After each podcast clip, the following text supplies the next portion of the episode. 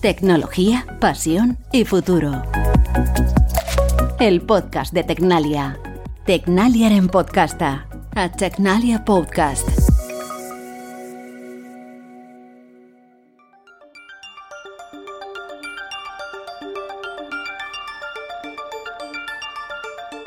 La tecnología y la investigación nos están dejando importantes avances en el campo de la salud. Lo vemos de manera muy evidente en el terreno de los biomateriales.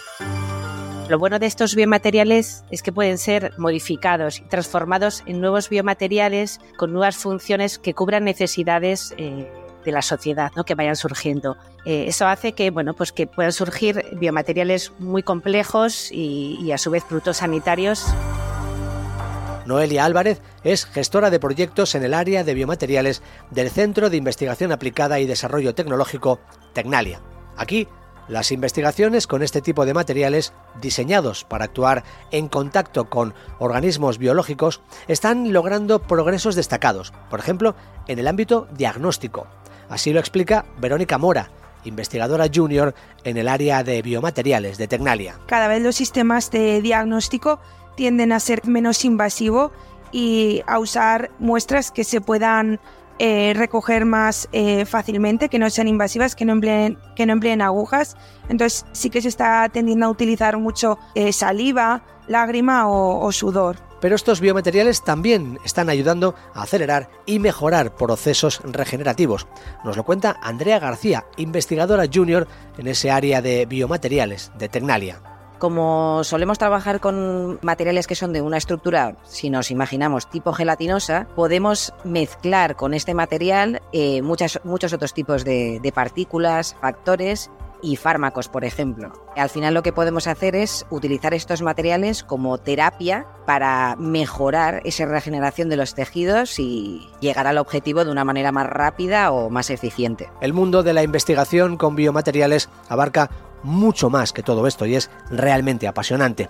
Sobre todo si miramos a las aplicaciones que muchas empresas están desarrollando en el ámbito de la salud. Así que en este episodio de Tecnología, Pasión y Futuro nos vamos a sumergir en este mundo de la mano de Noelia, Verónica y Andrea. Yo soy Luis Blanco y os doy la bienvenida a este podcast. Arrancamos.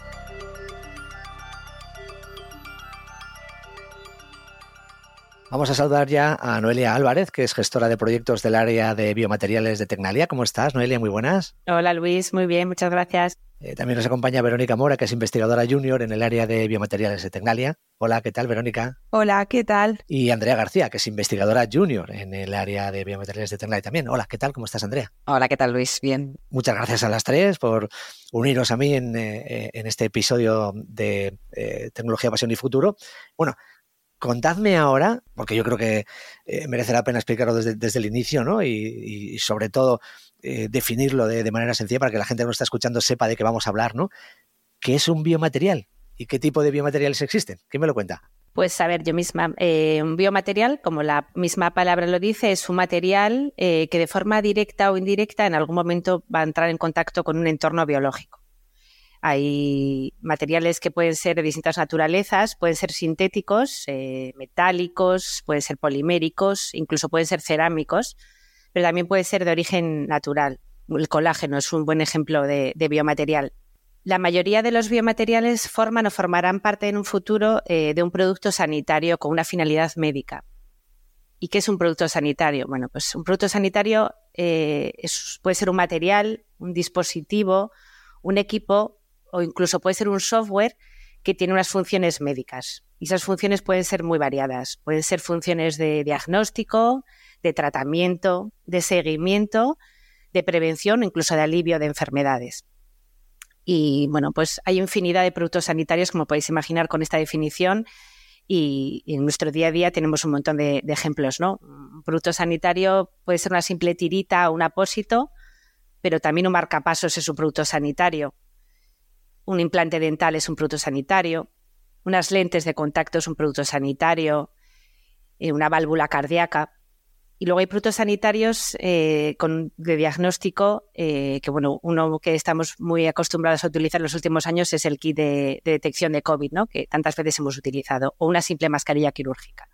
Entonces, estos biomateriales, eh, por su naturaleza, tienen unas propiedades eh, que pueden ser físicas, químicas o biológicas y que aportan esa función al, futuro producto sanitario.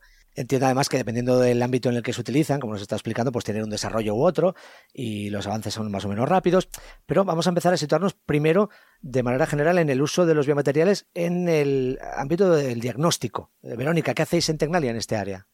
Eh, bueno, pues en Tecnalia estamos trabajando en el desarrollo de tecnologías de diagnóstico en el punto de atención eh, para diagnóstico precoz de enfermedades y también para el seguimiento de, enfermedades. Y bueno, para abordar este reto, pues estamos trabajando dentro de diferentes eh, proyectos en el, en el desarrollo de dispositivos Labona Chip para diagnóstico in vitro. Y bueno, en estos dispositivos Labona Chip eh, todos los componentes de un laboratorio convencional eh, los encontramos integrados en miniatura en un chip que habitualmente es eh, microfluídico. Y bueno, las ventajas que tenemos con la miniaturización de estas reacciones bioquímicas que normalmente realizamos en un laboratorio son que los costes de producción son mucho más reducidos, también eh, vamos a disminuir el tiempo de diagnóstico y van a presentar una sensibilidad mucho más alta que, los, que las reacciones eh, habituales. Eh, luego volveremos a hablar más de, este tema y del diagnóstico, pero hablemos de la medicina regenerativa. En este caso, me dirijo a ti, Andrea. Mm, ¿Qué son los biomateriales en, esta, qué papel juegan en la regenerativa y qué son? Pues dentro de la medicina regenerativa eh, nosotras utilizamos los biomateriales eh, como un material que nos permite dar soporte a las células para que puedan crecer y desarrollar distintos tipos de tejidos, ya sea de manera in vitro en el laboratorio o in vivo en, un organismo vivo, ¿no? Entonces, eh, lo que tratamos de hacer es que estos biomateriales que utilizamos o estas estructuras que construimos con estos biomateriales imiten eh, lo mejor posible los tejidos nativos, los tejidos naturales, ya sea tanto mecánicamente, o sea, entre comillas, la dureza del material, la elasticidad o otras propiedades, porque ya sabéis que cada tipo de tejido pues tiene unas características físicas distintas. Y también bioquímicamente, que la composición de este material se parezca lo máximo posible al tejido original. De esta manera, lo que intentamos conseguir es que las células se encuentren en su ámbito más natural posible y que las células madre también tiendan a eh, diferenciarse, a convertir ese tejido final maduro, que es el que, el que buscamos. No sé si puedes darme algún ejemplo más concreto de algún proyecto que estéis llevando a cabo en, esta línea. Sí, eh, por ejemplo, en cuanto a terapias avanzadas, que sería este último caso que hemos comentado, pues estamos tratando de extraer eh, factores secretados por células madre que sabemos que son ricos en para temas antiinflamatorios y antioxidantes. Y estos factores lo que hacemos es incluirlos dentro de biomateriales eh, que nos pueden servir tanto para mejorar eh, enfermedades antiinflamatorias, por ejemplo, de la piel, que pueden ser erupciones o algún otro tipo de afección, o, por ejemplo, pues en casos inflamatorios como de tejido, cartilaginoso. Es decir, al final es un biomaterial que nos eh, proporciona una mejora en la regeneración y en el efecto antiinflamatorio. En cuanto a medicina regenerativa, pues eh, también estamos trabajando en un proyecto que es eh, de carácter público, en el cual tratamos de generar unos geles dentro de los cuales insertamos células que son madre y eh, lo que promovemos es la formación de neuronas dentro de estos materiales. Y estos eh, materiales funcionarían como implantes para la regeneración de médula espinal, para eh, daños en, la médula espinal. Esto, por supuesto, pues a, un futuro, pero hemos visto crecimiento neuronal dentro de estas matrices, lo que nos da una buena señal para lo que podría ser este ámbito de regeneración de médula espinal. Y otros casos más em, igual no tan un poco más externos o por ejemplo para eh, odontología tenemos algunos materiales que nos permiten eh, en defectos maxilofaciales eh, hacer mejorar el crecimiento óseo cuando ha habido alguna operación o se ha tenido que retirar parte de ese tejido óseo. Lo que nos permiten estos, estas mallas o estos materiales es que el hueso crezca sin que la encía invada antes de tiempo eh, este defecto y entonces no se quede una cicatriz que ya no, no tiene cura, sino que se pueda regenerar este, este tejido, este hueso, tal y como estaba en, en su origen. Quiero volver a Verónica eh, de nuevo. No sé si me puedes contar qué, avances en general se están llevando a cabo en estos momentos en el campo de la diagnosis. Supongo que la idea es que no sé, corrígeme si me equivoco, que las, eh, las pruebas diagnósticas sean cada vez más rápidas, eh, más eficientes, más cómodas también, ¿no? Para, los pacientes, para las personas que acudimos a, a. Eh, pero incluso creo que podemos ir mucho más allá, ¿no? muchos más avances, Verónica. sí, pues además del diagnóstico in vitro que he comentado anteriormente, ahora mismo también estamos investigando sistemas centrados en el diagnóstico in vivo.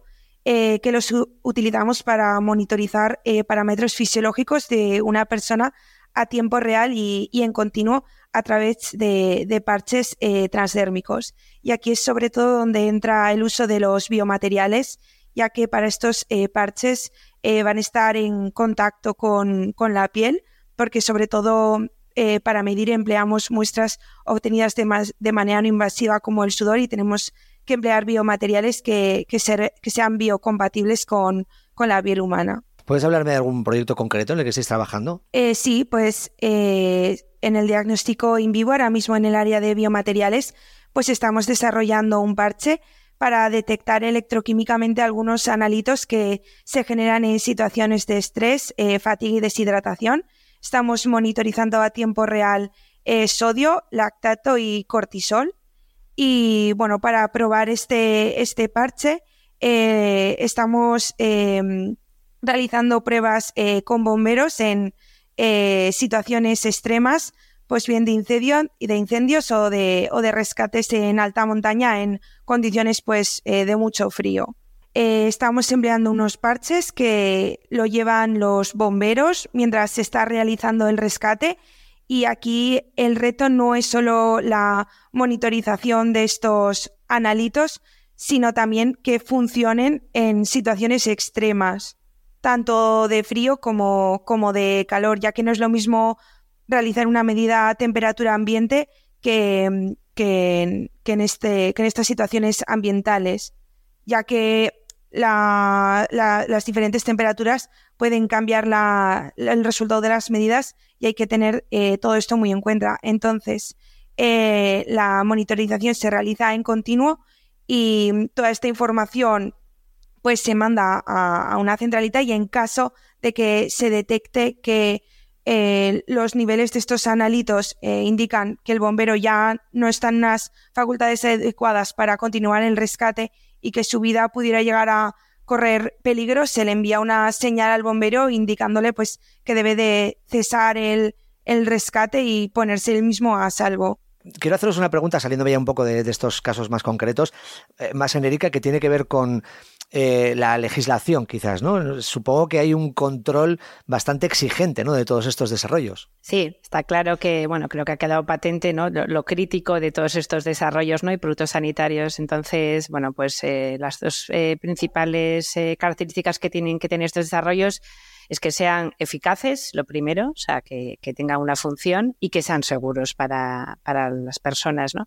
Entonces, bueno, en torno a esto hay una legislación importante, eh, bastante crítica para los fabricantes de productos sanitarios que tienen que cumplir y que, bueno, pues en los últimos años eh, estamos viviendo un cambio de reglamentación, eh, bueno, pues un poco con el objetivo ¿no? de reforzar la, seguridad de, los pacientes y de los usuarios y que también ha venido dada pues por problemas que hubo en el pasado con, algún producto sanitario, ¿no? Que, bueno, pues eh, alguno bastante mediático como el tema de los implantes de mama, ¿no? Que, bueno, pues que se utilizaron biomateriales que no eran los adecuados, que eran de, grado industrial en lugar de ser de grado médico y bueno, pues, pues trajo problemas importantes en las, en las personas que, los tenían, ¿no?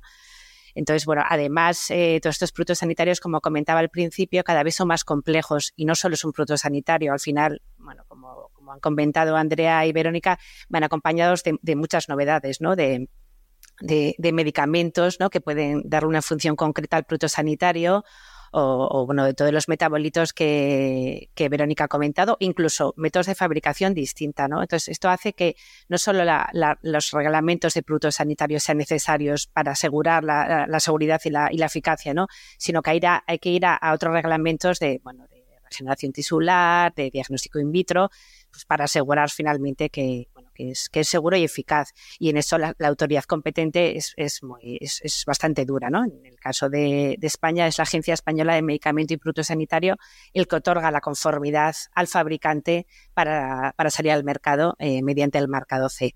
Y en Tecnalia también ayudáis a las empresas ¿no? en, este ámbito, en el tema de, la, de los controles, de la legislación. Sí, ayudamos eh, a las empresas, bueno, pues un poco dependiendo del, tipo de empresa o el tipo del desarrollo que tengan, ¿no? Eh, para empresas que están en fases más iniciales de, desarrollo, bueno, aparte de, ayudarles en toda la I+.D. que, bueno, que han contado Andrea y Verónica, bueno, pues eh, es muy importante eh, tener identificados desde el primer momento del desarrollo lo que va a suponer ese producto, porque esos productos, la finalidad es salir al mercado ¿no? y, dar un uso a la sociedad. Entonces, es importante identificar desde el principio qué requisitos de seguridad y de funcionalidad tienen que cumplir y cómo vamos a demostrar que lo cumplan, ¿no? y bueno, y, a veces, bueno, pues se pueden hacer cambios incluso en el, en el diseño o en la fabricación, ¿no? Evitando riesgos que, bueno, que, podrían dar a que el producto no fuera conforme, ¿no? Al, final. Hay otras empresas que nos contactan ya en la, en, la, fase final, ya tienen el desarrollo y se encuentran en la fase que llamamos preclínica, ¿no? que es una fase que es anterior a hacer ensayos en, en pacientes. Entonces, bueno, para, para hacer estos ensayos eh, se deben hacer una serie de, comprobaciones de que, el producto va a ser seguro y, eficaz. Entonces, bueno, Tecnalia ahí colabora mucho en, todos los ensayos de biocompatibilidad que, que tienen que hacer para, pues para demostrar la, seguridad y luego también ensayos de funcionalidad, un poco dependiendo. pues todas las pruebas que ha comentado Verónica o Andrea tienen por detrás unos ensayos que verifican la, eficacia, ¿no? Que, realmente lo que decimos o dicen que se va a hacer, eh, se hace y tiene buenos resultados. Bueno, todo esto que me estáis contando eh, tiene una aplicación real en la sociedad, lo hemos visto, ¿no? Con algún ejemplo que me habéis dado, eh, en las personas, ¿no? Que, al final lo van a recibir. No sé si a la hora de trabajar os estáis dando cuenta de ello, ¿no? Porque al final, en vuestro día a día, quizás estás muy centradas en, en vuestro trabajo, pero pensáis un poco más allá. Andrea, no sé si me quieres contar tú personalmente cómo lo vives, ¿no? Pensando, pues esto va a hacer que, pues personas que tienen una enfermedad, pues al final puedan superarla o puedan llevarla mejor. O, no sé si tú piensas en eso cuando estás trabajando. Sí, claro, es nuestra motivación, ¿no? Pensar en que al final le damos. O sea, lo que buscamos es que la, la calidad de vida de las personas sea mejor y que en un futuro, pues podamos llegar a regenerar o sustituir por completo defectos en órganos y, eso, y fallos en tejidos que están dañados o por alguna enfermedad o por algún tipo de operación en la que te han tenido que extraer parte del tejido o lo que sea. Eh, sí, y aparte de ese valor que le damos a la sociedad, eh, también pensamos en que le damos un valor añadido sobre todo a la industria vasca porque todos estos biomateriales pueden acabar funcionando eh, y, ser trasladados tanto a la clínica como a la industria farmacéutica. Entonces siempre pensamos un poquito en esas dos partes, tanto a la sociedad como, como a la industria. Bueno, hay otra parte que a mí me gusta mucho pensar y la verdad es, es en la que me centro mucho cuando trabajo, que es que eh, al desarrollar este tipo de dispositivos eh, o tejidos, tanto desarrollados in vitro en el laboratorio como para luego ser posibles eh, implantes, eh, otra de las cosas que me gusta pensar es que buscamos reducir el uso de animales en experimentación, que esto me parece muy importante, tanto para mejorar la sociedad como para dar este valor añadido otra vez a la industria farmacéutica.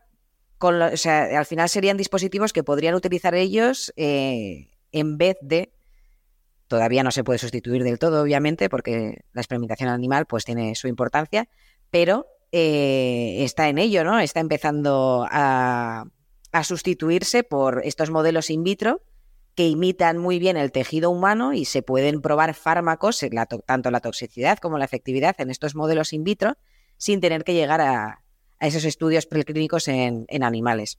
Mm, eh, Noelia, estos son eh, algunos de los beneficios ¿no? de todo lo que hacéis para la sociedad, pero, pero son muchos más, ¿no? Bueno, sí, yo creo que ha, quedado patente ¿no? con, esta charla que, yo creo que de, cierta manera eh, contribuimos, o al menos intentamos contribuir a, a, bueno, a ir cubriendo esas necesidades que, que, sin duda van saliendo en la sociedad, ¿no? O sea, cada vez somos una, una sociedad más envejecida y surgen nuevas necesidades y, bueno, yo creo que tanto nosotros como toda la industria que, que nos rodea está súper pendiente de, de, esas cosas, ¿no? De, de, ir innovando y, bueno, la verdad es que es, es muy agradable, ¿no? Contribuir a todas estas cosas con, con, cada una de nuestras pequeñas aportaciones, que es verdad lo que tú dices, ¿no? Estamos centrados en nuestro día a día, pero si levantas un poco la cabeza te das cuenta de que, bueno, pues, pues gracias a nosotros y, bueno, como ha dicho Andrea, a toda la, industria eh, que nos rodea, pues, bueno, pues se consiguen cosas que, bueno, que llegan al mercado y, lo vemos, ¿no? A través de, nuestros clientes y, bueno, pues, pues es, es algo muy satisfactorio, sí. Sí, muy gratificante. Quiero preguntaros también algo más relacionado con las personas que trabajáis en Tecnalia, ¿no? En, con, los, con los biomateriales. ¿Cuántas personas están en, este área y qué tipo de perfiles profesionales tienen? Pues bueno, en el área de biomateriales eh, no somos muchos, somos un grupo, bueno, probablemente somos el grupo más, más pequeño de toda Tecnalia, yo creo que somos unos 20. Eh, pero tenemos algo muy bueno que somos un equipo multidisciplinar, o sea, somos eh, biólogas, eh, bioquímicas, biotecnólogas, eh, físicas, ingenieras. Entonces, bueno, esto nos permite eh, abarcar el desarrollo de un biomaterial desde, desde un montón de puntos de vista, ¿no? Desde el diseño, desde la fabricación incluso, que no hemos hablado, pero hay muchísima variedad en la forma de fabricar ahora los biomateriales pero también en la composición química que, que, puedes hacer para cambiar ese biomaterial o la función que tiene o el comportamiento biológico. Entonces, bueno, yo creo que eso somos, somos pocos, pero, pero cubrimos todo el ciclo de, de vida de un biomaterial. Imagino además que sí que hay mmm, también mucha aportación exterior, ¿no? De instituciones, de, de, empresas, de universidades, para aumentar un poco ese conocimiento y lo que desarrolláis en el día a día. Sí, a ver, eh, somos muy conscientes de que eh, queremos trabajar y colaborar con otros, otras instituciones porque no podemos hacerlo todos solos, obviamente. Y mm, trabajando y colaborando con otras instituciones, pues podemos alcanzar objetivos mucho más ambiciosos, al final de manera más eficiente, más rápida y mejor, por supuesto. Entonces, eh, colaboramos tanto con instituciones públicas, centros de investigación o eh, instituciones eh, clínicas, eh, y al final con ellos podemos, ellos nos ellos pueden desarrollar una investigación, eh, digamos, más básica, con la cual nosotros podemos trabajar y, generar aplicaciones más específicas gracias a, a, toda esa investigación. Y luego, pues bueno, ya hemos comentado, ¿no? Pero por otro lado también, también colaboramos con la industria en proyectos de transferencia de tecnología y empresas para que comercialicen estos nuevos productos o servicios. ¿Y qué, cuáles eh, son las empresas? ¿Qué tipo de empresas eh, son la, la, las que trabajan eh, con, con Noelia, con, con Tecnalia en los biomateriales? Bueno, aparte de, de, bueno, grandes empresas, ¿no? instituciones como, como ha comentado Andrea, pues bueno, luego trabajamos con empresas más pequeñas. Es verdad que bueno, pues trabajamos pues con, la mayoría de las empresas eh, vascas ¿no? que, están a nuestro alrededor, que normalmente son empresas pequeñas, ¿no? que empiezan con, una idea, con un desarrollo y que bueno, en las fases iniciales pues, pues requieren de, un soporte, de unos equipos que, bueno, pues que igual ellos no pueden tener en ese momento y, nosotros les ayudamos en, ese inicio, ¿no? Hasta que, hasta que puedan sacar su, producto al mercado. Son empresas normalmente pequeñitas, eh, bueno, de distintos sectores, desde el sector eh, eh, oftalmológico, dental, dispositivos de, de, medida médicos, una gran variedad empresas. Oye, para terminar, eh, yo lo que sí que veo es que cada una de vosotras tiene un perfil muy marcado, ¿no? Y, pero quiero saber ¿Cómo es vuestro trabajo diario? Uh, no sé si trabajáis mucho en laboratorio, si estáis, uh, alguna yo creo que está más en contacto con clientes que, la otra, que las otras, ¿no? Eso es, ¿cómo, cómo, cómo es el trabajo? Vamos a empezar por Andrea. Pues sí, nos, bueno, eh, yo creo que el perfil de Vero y el mío es más o menos parecido. Al final nosotras estamos mucho en el laboratorio, eh, ejecutando los proyectos que, tenemos que ejecutar para hacer todo este desarrollo y más de pero por otro lado también tenemos todo este contacto con los clientes, pues eh, tanto para cualquier asesoramiento, en mi caso, por ejemplo, respecto a qué tipo de biomaterial, eh, cómo hacemos la formulación, eh, un poco aconsejar ¿no? a los clientes según la aplicación que ellos estén buscando o incluso eh, darles algún asesoramiento a, de qué aplicación o hacia dónde pueden, pueden ir con los materiales que, que ellos nos, nos aportan. Verónica, ¿es así? ¿Estás mucho tiempo metida en el laboratorio? Pues sí, estoy bastante de acuerdo con lo que ha comentado Andrea. En mi caso, estoy mucho en el laboratorio eh, realizando experimentos, eh, pero también es verdad que estoy mucho en contacto con las diferentes empresas con las que realizamos los proyectos, diseñando nuevos experimentos y, bueno, comentando los, eh, los resultados, sí. ¿Y Noelia? Bueno, pues yo estoy un poco menos ligada, o sea, bueno, estoy muy ligada al laboratorio porque al final lo que hacemos es laboratorio, hacemos I más D y hacemos servicios y, bueno, y es imprescindible estar ligado al laboratorio, pero es verdad que bueno, me dedico más a, la gestión de los clientes, ¿no? A, bueno, a, preparar ofertas eh, tecnológicas, a hablar con ellos, a ver qué necesidades tienen. Pero bueno, como comenté antes, somos un equipo pequeño, muy disciplinar, entonces, bueno, eh, las funciones no están no están encasilladas. Quiero decir que si vas a una reunión con un cliente, eh, pues bueno, pues vamos las personas que podemos aportar algo al cliente, ¿no? Entonces van las personas del laboratorio fuera del laboratorio, el que tenga ese conocimiento y, pueda dar, cubrir esa necesidad al cliente, ¿no? Entonces, en ese sentido, creo que todas hacemos un poco, un poco de todo para dar el mejor servicio a, nuestros clientes. Pues ya os hemos conocido un poquito mejor y sobre todo el trabajo que realizáis en Tecnalia, en el área de biomateriales. Em, gracias eh, a las tres por este rato, por participar en el podcast. Andrea, muchas gracias. Gracias, Luis. Gracias, Verónica. Muchísimas gracias a ti. Y gracias, Noelia. Muchas gracias, un placer. Hasta pronto.